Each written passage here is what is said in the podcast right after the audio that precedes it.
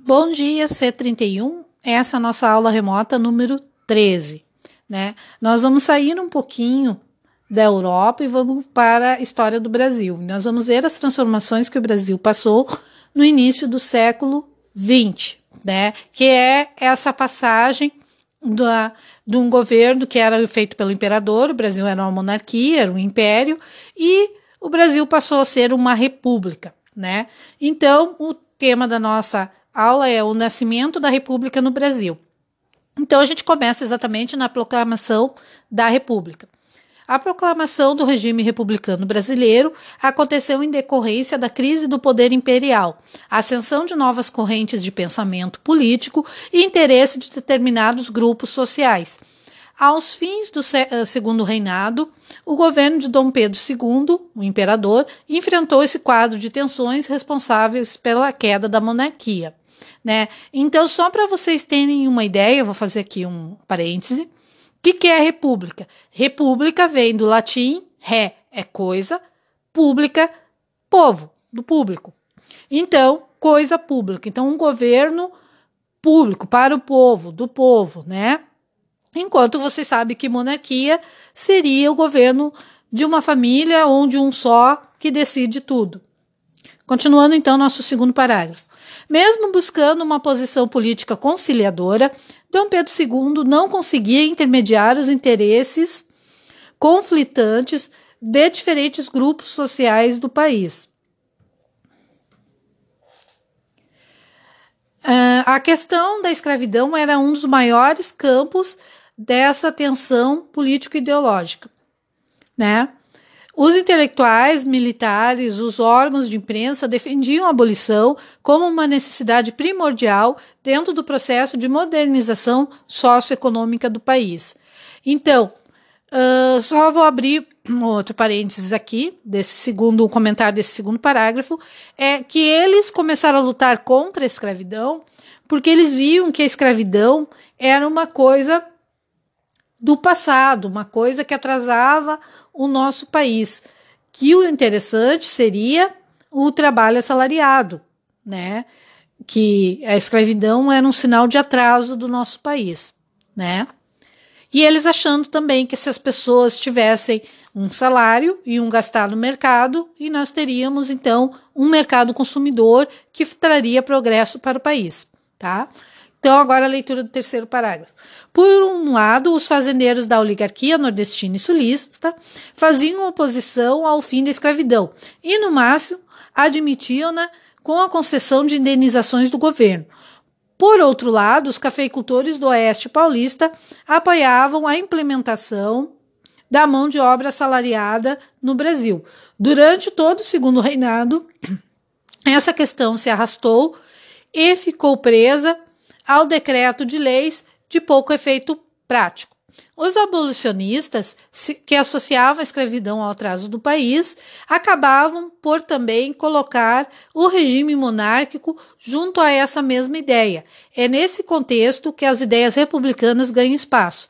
O Brasil, a única nação americana monarquista, se transformou no palco de uma grande campanha republicana apoiada por diferentes setores da sociedade. A partir disso, observamos a perda das bases políticas que apoiavam no Pedro II. Até mesmo setores mais conservadores, com a abrupta aprovação da Lei Áurea, assinada pela princesa Isabel, começaram a ver a monarquia como um regime incapaz de atender aos seus interesses.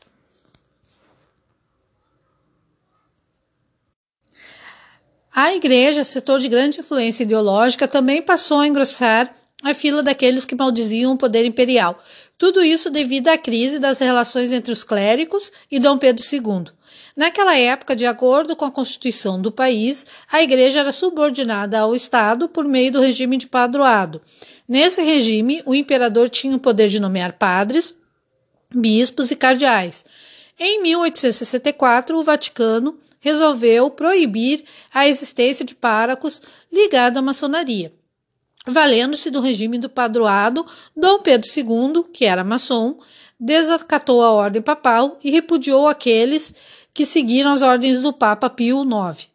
Mesmo anulando as punições dirigidas aos bispos fiéis ao Papa, Dom Pedro II foi declarado autoritário e infiel ao cristianismo.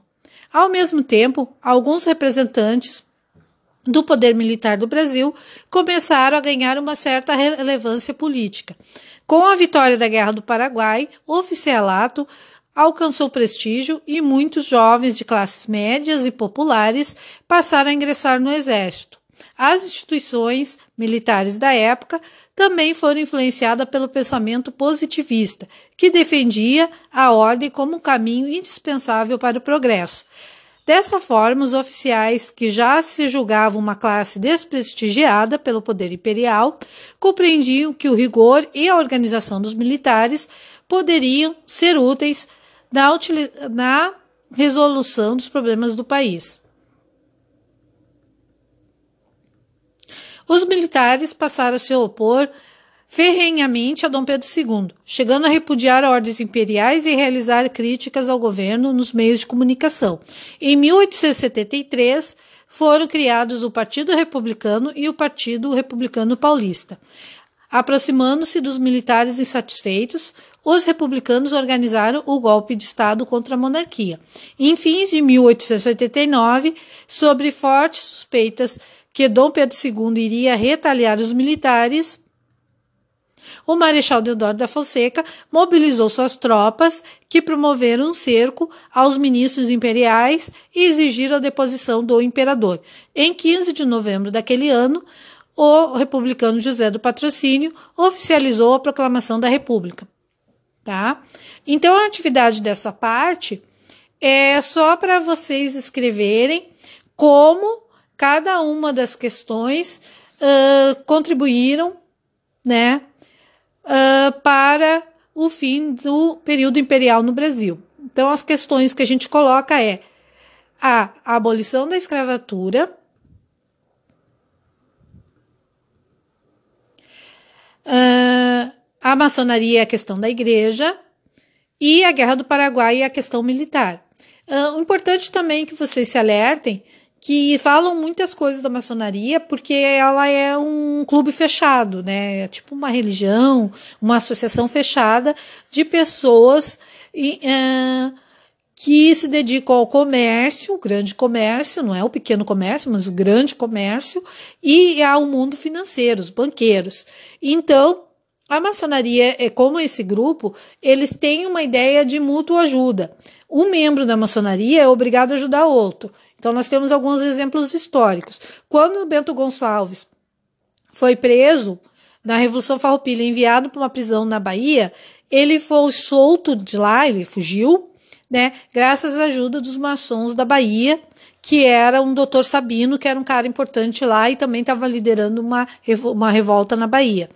Uh, outra questão, por isso que o Dom Pedro II se vê obrigado a apoiar ou ajudar os bispos maçons e os padres maçons. Como membro da maçonaria, ele tem, é, ele segue essa ideia de autoajuda, né? Tanto que se um cara perde seu comércio, tem algum problema uh, e está em outro país, mas se ele é da maçonaria, ele entra na loja maçom e consegue ajuda né? Só para vocês terem uma ideia, porque as pessoas falam, tem uma ideia muito errada da maçonaria, né? E eles gostam disso, porque como eles são tipo uma organização, eles gostam de estar meio em segredo, que seus membros, às vezes tem uma história também que os membros não se reconhecem, tipo assim, eles vão na reunião, mas fora de lá ninguém se identifica como maçom, né? Então, só para fechando esse parêntese sobre a maçonaria, Uh, voltamos à segunda parte do texto, que é a organização da República, né? Então, nós temos que a República tem duas fases. Uh, a primeira fase é essa fase que se chama República da Espada, com a presidência do Marechal Deodoro da Fonseca, que proclamou a República e assumiu o governo provisório. Como ele era militar, então por isso ficou o nome de uh, República da Espada. E o seu vice que vai ficar no lugar dele depois, porque ele renuncia. O governo do Marechal Deodoro foi muito complicado, até porque era um governo novo. E aí ele renuncia e em seu lugar assume Marechal Floriano Peixoto. Como era um outro militar, então por isso esses dois governos ficaram uh, conhecidos como República da Espada. E é o que se segue uh, os governos civis, né, eleitos. E essa primeira fase da República, que se inicia com a proclamação da República, ela vai de 1889 até 1930. Essa primeira fase, ela é conhecida como República Velha, né? Continuando então. Uh, oligarquias no poder. Durante o Império, o governo central impunha seu poder às províncias, nomeando quem iria governá-las. Com o estabelecimento da República, porém, a situação mudou. As famílias mais poderosas de cada estado, isto é, as oligarquias estaduais, passaram a ter um enorme poder político. Vejamos como isso aconteceu. Coronelismo.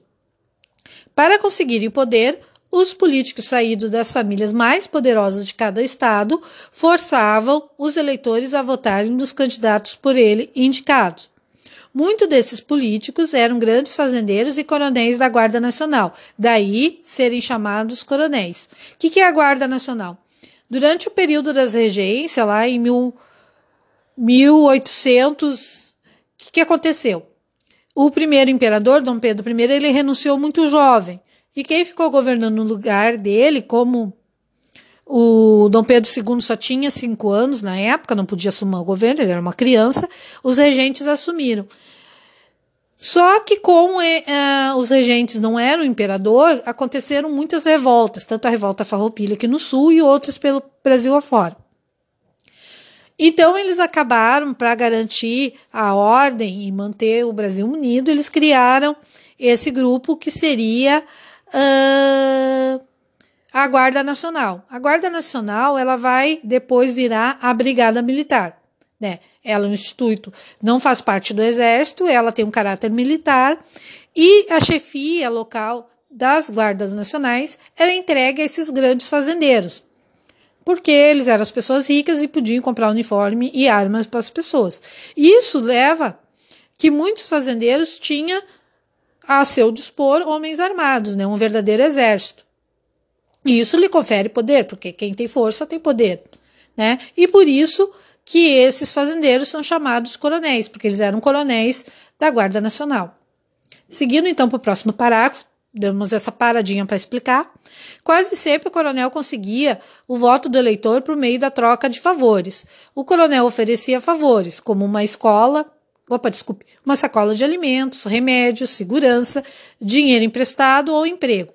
Em troca desses favores, exigia que se votasse nos candidatos indicados por ele, nada que vocês não conheçam, certo? Esse voto controlado pelo coronel é chamado de voto de cabresto. Cabresto é aquela coisa que tu usa no cavalo para levar o cavalo a fazer, amarrar ele, atrelar ele à carroça ou para que ele siga uma direção né?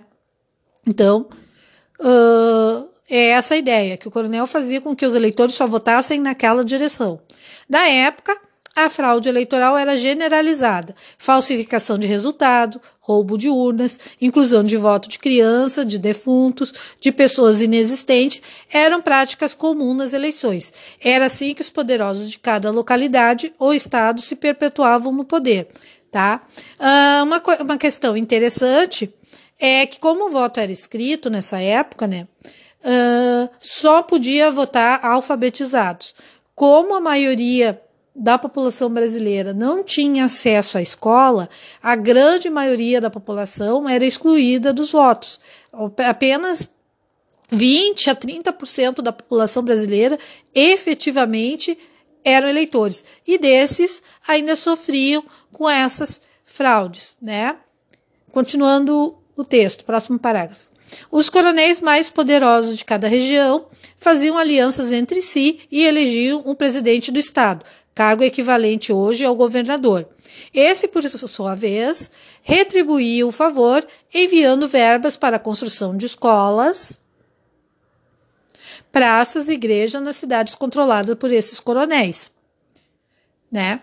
Então, essa é, é tudo baseado numa troca de favores.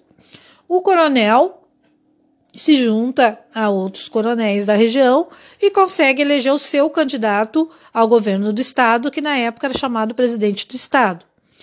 Em troca, esse cara lhe garante acesso a verbas para construir escolas, hospitais, praças, que serve de propaganda política para a próxima eleição. Então o coronel vai dizer assim: olha, votem em mim. Eu fui lá no governo do estado e consegui essa praça, consegui essa escola, consegui verba. Então vocês votem em mim e garantem a continuidade das boas das boas obras que vêm ocorrendo na nossa cidade. Continuando então, a política dos governadores. Usando as mesmas práticas, trocas de favores e corrupção eleitoral, as oligarquias estaduais ajudavam a eleger deputados e senadores favoráveis ao presidente da República. Este, por sua vez, retribuía o favor, liberando verbas, benefícios e dando apoio político a elas. Esse esquema político que ligava os governos estaduais ao presidente da República foi concebido pelo presidente Campos Salles, que governou de 1898 a 1902 e recebeu o nome de Política dos Governadores. Assim, por meio de alianças e trocas de favores que uniam municípios, estados e governo federal, as oligarquias mantiveram-se no poder durante a maior parte da Primeira República. Né? Uh, as oligarquias estaduais mantinham-se no poder por meio de alianças e favores que uniam municípios. Deixa eu ver aqui. Município, estados e governo federal. O coronelismo era a coluna mestra desse edifício baseado na fraude eleitoral e na corrupção, né? Então, uh, paradinha para explicar. O que, que é uma oligarquia? É uma palavra de origem grega que significa que o governo é exercido por poucos indivíduos ou famílias poderosas, né? Então é assim que funciona. Na apresentação, pessoal, é, lembrando como é que funciona aquele arquivinho de PDF que eu mando antes da aula, que eu ponho o nome de apresentação. Nela tem um esqueminha explicando bem isso, né? O presidente libera verbas para os senadores, eh, deputados e o governo do estado fazer obras. Essas obras é, acabam indo em nome de um coronel e esse coronel usa elas para favorecer sua campanha política. E essa acaba elegendo os mesmos candidatos sempre, né? Então é mais ou menos assim que funcionava. Uh, esse período da história, República Velha ou a Primeira República, que dura de 1889 a 1930, também é conhecida como República do Café com Leite. Por quê? Então, tem ali no. Continuando a nossa leitura, no último texto dessa atividade diz assim: café com política. Durante muito tempo se acreditou que a aliança entre São Paulo, Café e Minas, grande produtor de leite, os estados mais ricos e mais populosos na época, teria permitido à oligarquia desses dois estados o controle exclusivo do poder da Primeira República. Essa aliança entre são Paulo e Minas foi chamada de política café com leite. Estudos recentes mostram, no entanto, que não foi bem assim. Veja o que a historiadora Cláudia Viscardi diz sobre o assunto, para refletir café com política. Análise recente das sucessões presidenciais da Primeira República, que vai de 1889 a 1930, mostra que a famosa Aliança Minas Gerais e São Paulo, chamada da política de café com leite, não controlou de forma exclusiva o regime republicano. Havia outros quatro estados, pelo menos, com acentuada importância no cenário político: Rio Grande do Sul, Rio de Janeiro, Bahia e Pernambuco. Os seis, para garantirem a sua hegemonia, possuíam uma forte economia e ou uma política, uma elite política, desculpe, compacta e bem representada no parlamento. Juntos ou separados, participavam ativamente de todas as sucessões presidenciais ocorridas no período. Além desses estados, haviam dois coadjuvantes respeitáveis, o exército e o executivo. Os militares se destacavam no regime dos primeiros anos, durante a presidência dos marechais Deodoro da Fonseca, de 1889 a 1891, e Floriano Peixoto, também marechal, de 1891 a 1914. Já, uh, já o Executivo Federal conseguiu manter o privilégio de intervir sobre as monarquias mais frágeis, oligarquias, desculpe. Já o Executivo Federal conseguiu manter o privilégio de intervir sobre as oligarquias mais frágeis, impondo seu controle sobre ela quando julgasse oportuno, além de exercer uma atuação marcante em sua própria sucessão. O poder de Minas Gerais nesse período é explicado não pela força econômica do gado do leite, mas pela sua proteção política garantida pela bancada de 37 deputados, a maior do país, e a influência de Minas, também derivada da forte cafeicultura, já que foi o segundo maior produtor de café do Brasil até ao final da década de 1920, sendo responsável por 20% em média. A expressão mais adequada para essa pressuposta aliança Minas Gerais-São Paulo seria café com café e não café com leite. Bem, é muito interessante pensar nisso, porque o Rio Grande do Sul sempre usa esse discurso que ele é um estado que é descuidado, um estado que não recebe atenção do governo federal, né? E a gente vê que não. Uh, ele, a partir de sua importância econômica e também por sua posição de fronteira, né? Uh, ele, ele sabe muito bem negociar com o governo federal condições que acabam uh, lhe favorecendo, né? Como a gente viu, Pernambuco também e outros estados, né? É claro que Minas Gerais como a historiadora disse, por ter uma bancada muito grande, devido ao seu grande número de eleitores, né, proporcional, acaba que ela te, ganha um poder de voto bem maior que os outros estados, né? E São Paulo, é claro, pela sua pujança econômica, sua importância, é o primeiro estado industrializado, a gente já vai ver nas próximas aulas, ele tem uma importância por ser um estado rico nesse momento e continua sendo, né? São Paulo é muito importante dentro da política e da economia brasileira, né? Bem, por hoje era só. Fico aguardando os trabalhos de vocês. Até a próxima quinta.